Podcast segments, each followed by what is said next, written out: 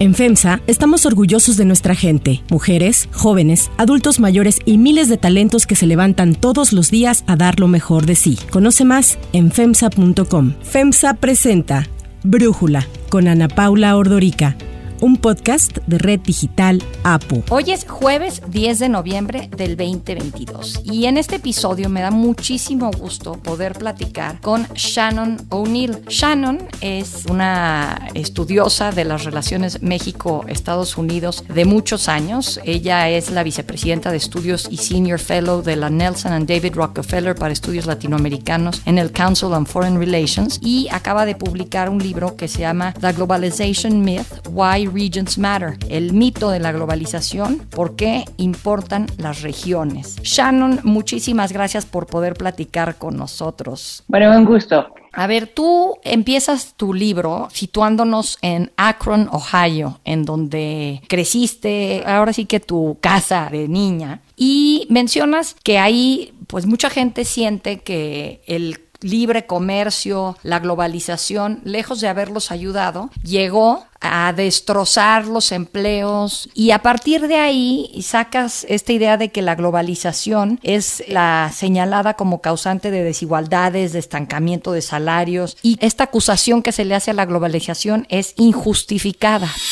Skilled crafts and tradespeople and factory workers have seen the jobs they loved shipped thousands and thousands of miles away. This wave of globalization has wiped out totally our middle class. It doesn't have to be this way.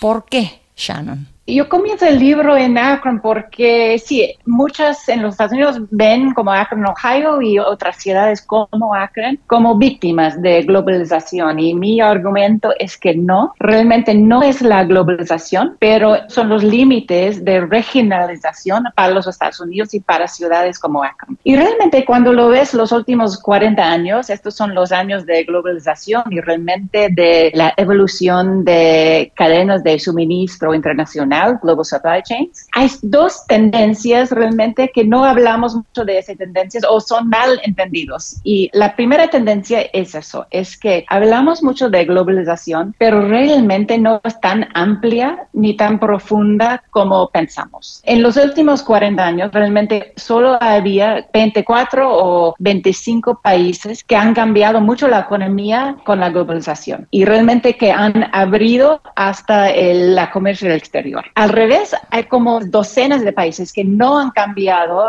el comercio de exterior como porcentaje del PIB, de porcentaje de la economía, o algunos que realmente el comercio exterior es mucho menos importante que en 1980. Esos son países que realmente en los últimos 40 años han desglobalizado. Esa es una tendencia importante, que la globalización no solo están afectando dos docenas de países. La otra tendencia es que sí hemos visto un incremento tremendo del comercio exterior, pero cuando vemos este incremento o cuando vemos la inversión en el exterior, que no va al otro lado del mundo usualmente. La mayoría de la comercio exterior son con los vecinos, son con los países que son mucho más cerca del país. Y por eso hemos visto una regionalización en muchas partes del mundo. Y cuando tiene esas dos tendencias combinados, que la globalización no es tan profundo, no tan amplio, y que cuando las compañías, los productos van al exterior, que no van tan lejos, lo que hemos visto en los últimos 40 años son el crecimiento de tres regiones económicas, uno en Asia, uno en Europa y otro en América del Norte. Y por varias razones, la integración de Asia y Europa es mucho más fuerte que en América del Norte y eso para mí es una ventaja económica que tiene Asia y Europa que no tenemos acá en América del Norte. Y eso realmente es la vulnerabilidad de lugares como Akron, Ohio. Ahora, tú hablas de estos tres hubs de Europa y Asia que los ves mucho más integrados, como dices, que América del Norte y ahí sientes que tenemos una oportunidad en la región. Yo te preguntaría, con todos los problemas políticos que tenemos, sobre todo en la democracia de Estados Unidos y de México actualmente, ¿cómo convencer a la clase política de esta importancia de profundizar la regionalización de América del Norte como una forma de lograr mayor desarrollo? Eso realmente es un reto en ambos lados de la frontera y la realidad es que algunos tipos de comercio exterior es mejor para compañías domésticas y para los trabajadores que otro tipo de comercio exterior. Y bueno, un ejemplo, si una fábrica abre en México, es mucho más probable que van a comprar componentes, partes, otras cosas para la fabricación de los Estados Unidos o tal vez de Canadá que de otras partes del mundo. Y cuando una fábrica abre en China, la misma cosa ocurre, que es mucho más probable que van a comprar las partes o componentes de otras partes de Asia. No van a comprar nada de México ni nada de los Estados Unidos. Y hemos visto eso en las estadísticas. Cuando algo está exportado a los Estados Unidos de México o importado en los Estados Unidos, al promedio de esos productos, un 40% del value added, como el valor agregado, viene de los Estados Unidos. Son las compañías en los Estados Unidos, los trabajadores en los Estados Unidos que están haciendo componentes, partes, otros procesos que van a México, a la fábrica allá y después que venden en los Estados Unidos. Cuando alguien viene de China, menos del 5% del valor agregado viene de los Estados Unidos ni, ni de México. Y por eso, eso es porque el comercio que está más cerca con los países es mucho mejor para las compañías y también para los trabajadores. Eso es la realidad. El problema, como dijiste, es cómo venderlo en los sistemas políticos. Y eso, una parte, depende en las compañías. Tiene que venderlo, tiene que explicar a los trabajadores y a, a la gente en Washington y en la Ciudad de México que sí importa, que los clientes internacionales viene del otro lado de la frontera. Es una parte. Pero otra parte es que tenemos que cambiar un poco el mindset, ¿no? En los Estados Unidos y, también en México tiene un poco de pensamiento de proteccionismo, que es mejor que lo hacemos todo en su país, ¿no? Que como self-sufficient, ¿no? Que están tratando de hacer todo. Y en este mundo hay dos cosas. Primero es que es muy difícil hacerlo, ¿no? Es muy difícil con el tipo de workforce, de trabajadores, con los recursos naturales que tienen, con el acceso a finanzas, inversión y todo, que cualquier país puede hacerlo solo. Los Estados Unidos tampoco. La otra cosa es que el mundo ha cambiado y el mundo está funcionando, especialmente en la manufactura. El mundo está haciéndolo como equipo. Los países están trabajando juntos y México o los Estados Unidos están, la competición no está eh, de China, pero está de Asia, no está de Alemania, está de Europa. Y por eso es muy, muy difícil competir en los mercados internacionales con productos que solo vienen de un país porque no tienen la competitividad ni innovación ni los precios que los otros países pueden ganar o las compañías que están trabajando, produciendo en muchos países que no pueden competir. Y eso realmente es lo que tenemos que explicar. La manera de crear trabajos, de crear algunos avances económicos, es que tenemos que trabajar como equipo. Ahora, tú bien mencionas esto de la lógica del mundo ha cambiado. Me parece que pasamos de una lógica en donde prevalecía la economía sobre los temas geopolíticos, en donde empresas y países tomaban decisiones sobre inversiones pensando en dónde era más barato y eficiente producir, a una lógica donde prevalece actualmente la geopolítica sobre la economía, pensando en especial a partir de la guerra o la invasión de Rusia a Ucrania. Veo que las empresas y los países piensan en dónde es más seguro producir o comprar y se preguntan si deben comerciar con países que consideran una amenaza. Entonces, con este cambio en esta lógica mundial, esta idea de la globalización y de la regionalización, ¿cómo sientes que juegan, eh, Shannon? ¿Se vuelve más importante la regionalización? Sí, eso realmente es una oportunidad de cambiar las cosas, especialmente para América del Norte. Y bueno, en el libro y en el análisis que lo hago, la realidad es que entre los últimos 40 años, que ya lo tenemos regiones, ya lo tenemos concentración de producción, pero con los cambios geopolíticos y otros cambios que están ocurriendo también, cambios de automación, eh, que como el precio del labor no es tan importante para muchas compañías y muchas industrias, cambios demográficos que están cambiando lugares donde hay mercado y también esfuerzos para trabajar. Otros cambios que están ocurriendo cuando agregan todo, especialmente esa parte geopolítica que para mí están creciendo, acelerando, que sí hay una oportunidad, porque lo que estamos viendo en este momento es realmente una flexibilidad o fluidez de cadenas de suministro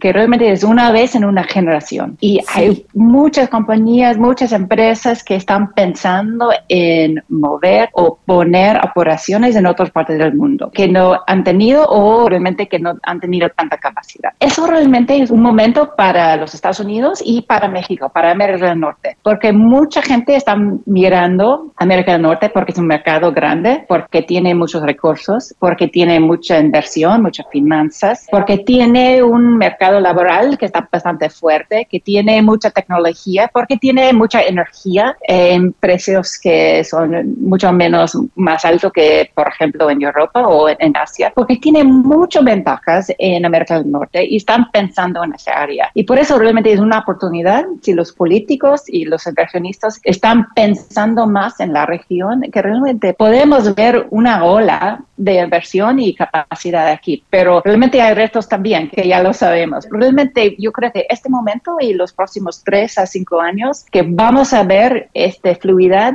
a las cadenas de suministro internacional que América del Norte pueden aprovechar. Hablando de todo esto, ya sabes que está de moda las palabras friendshoring o nearshoring, ¿no? Esta idea de que prefieres o le conviene a la industria colocarse en lugares en donde de tenga cercanía y tenga visiones en común. ¿Cómo cabe esta idea o es lo mismo cuando tú hablas de regionalización? ¿Es un sinónimo de friendshoring y nearshoring? Es una parte, seguramente, ¿no? Y mucho de la discusión son sobre los temas de national security, ¿no? La seguridad nacional y los gobiernos por todo el mundo, pero especialmente en los Estados Unidos, están pensando que algunos productos, algunas tecnologías que tienen tiene que estar para la seguridad nacional, tiene que estar en los Estados Unidos o en países con quien tenemos confianza. Y eso es el friendshoring, ¿no? Que necesitamos eh, los aliados y otros. El nearshoring es una versión de eso y la idea aquí es que es mejor que está un poco más cerca y hemos visto toda la disrupción de COVID, de la logística y los containers y todo, que los problemas y mejor que tiene algunos productos esenciales, por tal vez medicamentos, o otras cosas que tienen un poco más cerca, que pueden, si hay un problema internacional, que están allí. Eso son importantes y son importantes para México y los Estados Unidos. Yo creo que hay otra dimensión y eso es que para las empresas y para las industrias que no son vital o esencial para la seguridad nacional, que no son semiconductors, que no son otras cosas que son esencial, bueno, son esencial al mundo y nuestras vidas y todo, pero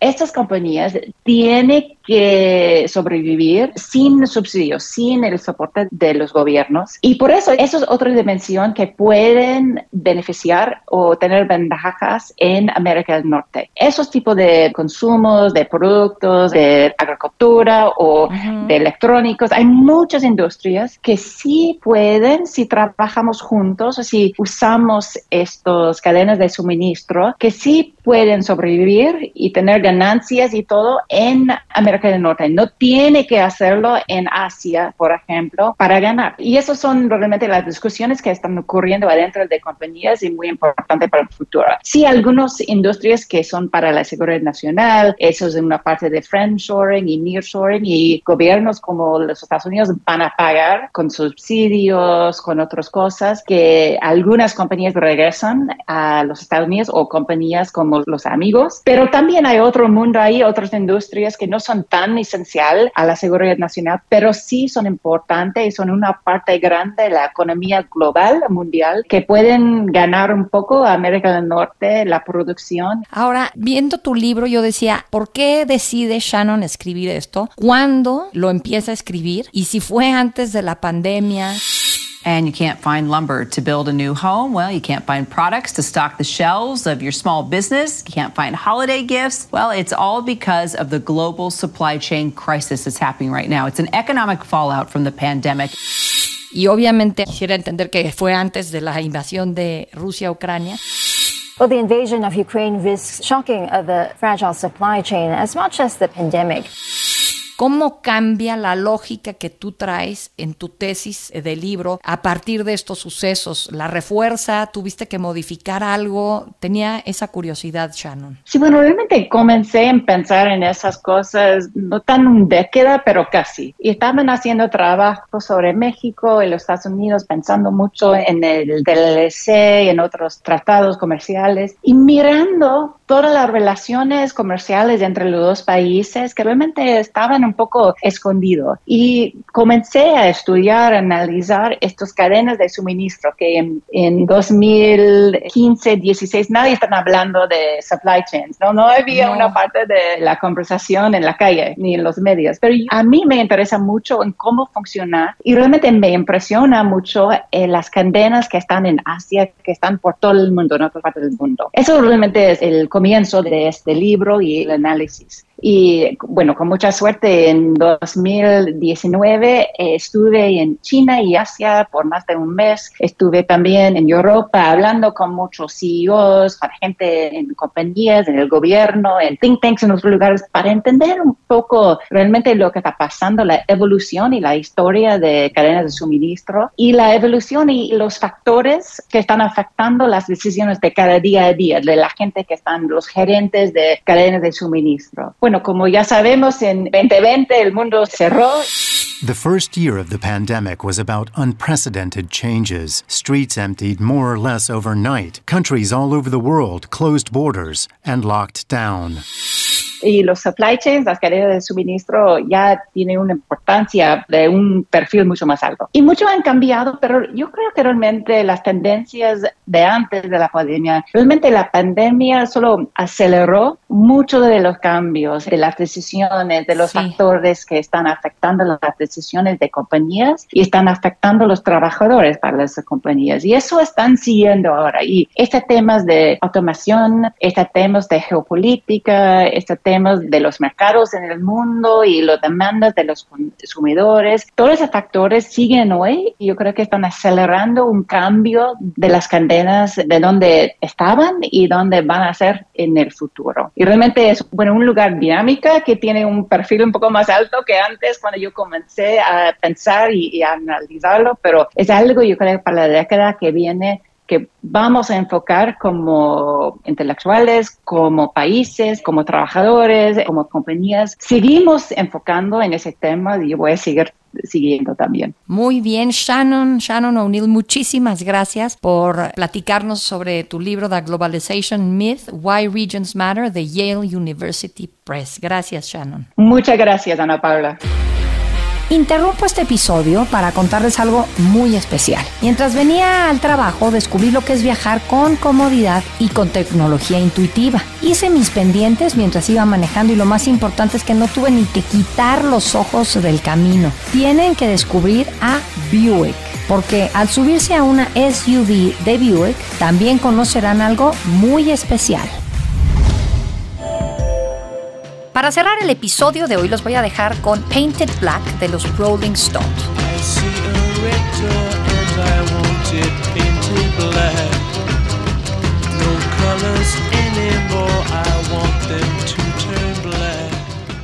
Hace 20 años fue estrenado el capítulo de Los Simpsons llamado Cómo pasé mis vacaciones de verano, en donde Homero va a un campamento de rock and roll de los Rolling Stones. Por ello, las canciones del episodio fueron de los artistas invitados. En el campamento, Homero conoce a Mick Jagger y a Keith Richards, integrantes de la banda, y disfruta por una semana el estilo de vida de los rockeros. Para eso, antes tiene que aprender algunas habilidades musicales y quienes le dan clases fueron otros íconos del rock and roll, Elvis Costello, Brian Setzer y Lenny Kravitz.